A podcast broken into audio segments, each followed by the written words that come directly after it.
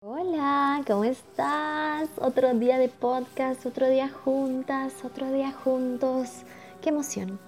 Hoy te quiero hablar de algo muy importante. Hace mucho tiempo, en unas sesiones con un sabio, él me regaló un poquito de esto y lo perfeccioné, lo trabajé, lo busqué y lo pulí para ti. Lo admisible y lo inadmisible.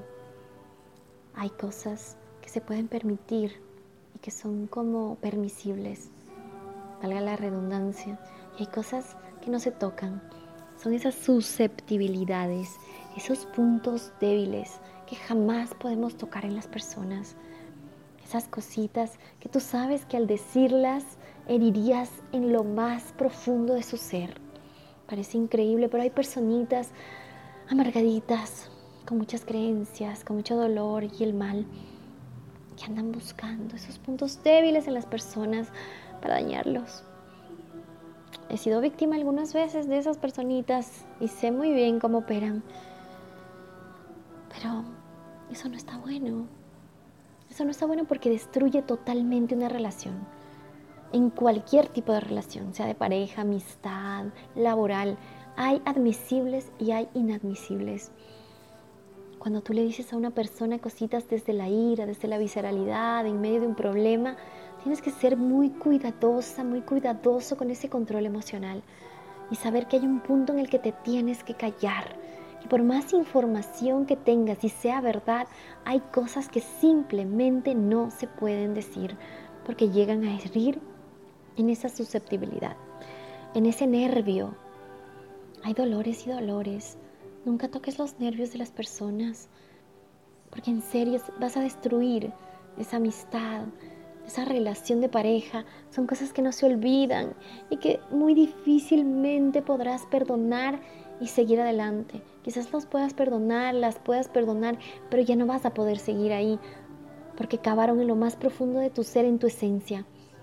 Es como cuando te, no sé, te metes con la familia, dices cosas del pasado, cosas del físico, cosas que hieren en lo más profundo, esos puntos débiles, esas enfermedades, esas cositas que no se deben tocar, ese pasado de las familiares, ese pasado tuyo mismo, esas cositas que no son, no, no se pueden tocar, son intocables. Y hoy te quiero decir, cuidado, cuidado con tocar esos nervios, cuidado con tocar esa esencia, porque no hay vuelta atrás. Hay relaciones, miles de relaciones que miro cómo se desbaratan, cómo se destruyen como castillos de arena diario cuando las personas tocan ese punto. Es que viene el ego y esa prepotencia y esa cosita que te dice, ay, dale donde duele, que la venganza es dulce. Y como lo dice Daniel Javid, la venganza es dulce solo para las almas enfermas. No puedes, no puedes tocar eso, son microsegundos de placer, de sentirte, jaja, le di donde le duele. ¿Y después qué? Después hay un vacío y eso ya no se puede recuperar por más que quieras, por más que intentes. Tocaste lo que no se debe tocar. Igualmente pasa cuando te tocan esas partes que no deben tocarte. Hay cosas que no se pueden tocar.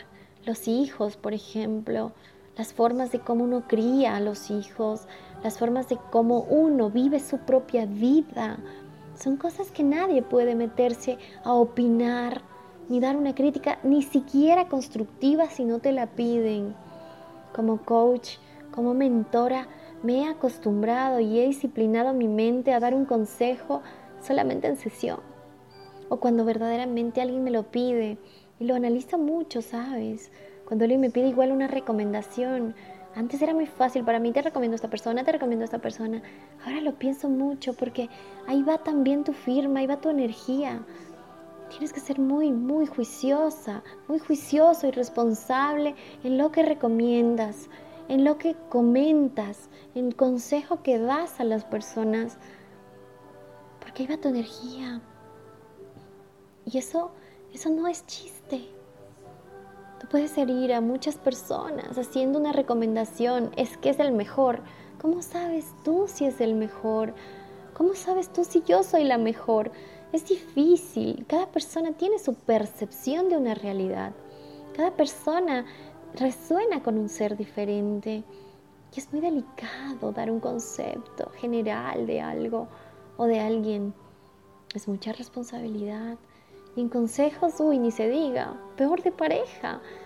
Una de las sesiones que las tengo porque la debo tener, que es finanzas en pareja, es una de las más difíciles cuando me toca. Porque son temas tan delicados. Entre pareja, te puedes imaginar que yo los toco con pinza y lo hago con mucha cautela.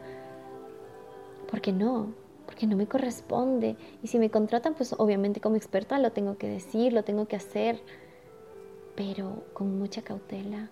Y aún así, hay ciertas partes que no toco, porque sé que se puede tocar y que no se puede tocar. Es como un cirujano. Es un área que tú sabes que es intocable y hay otras áreas que son tocables. En nervios es igual.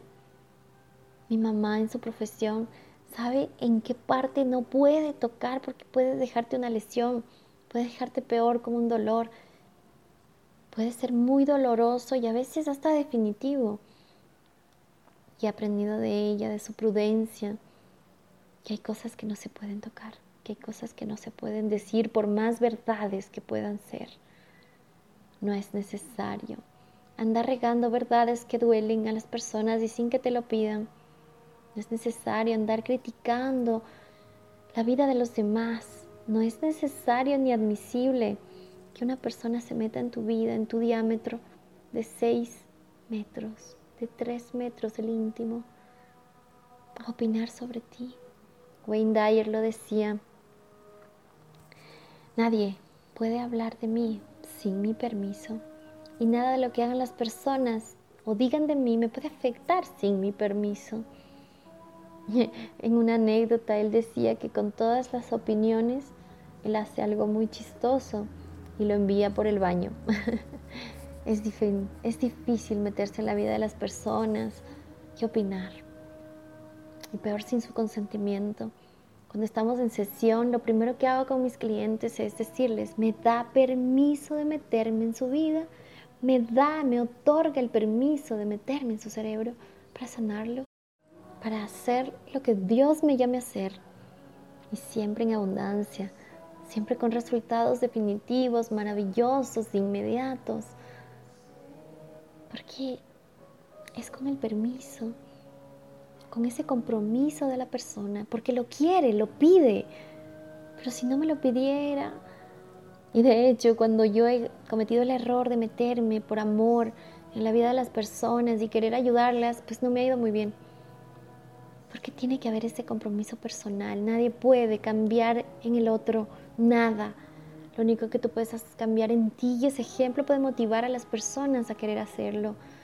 No hay cambios en otros, hay cambios en ti y con decisiones personales de decir, hoy quiero un breakthrough en mi vida, hoy quiero un antes y un después en mi vida, hoy quiero mi mejor yo, hoy quiero ser mi mejor versión.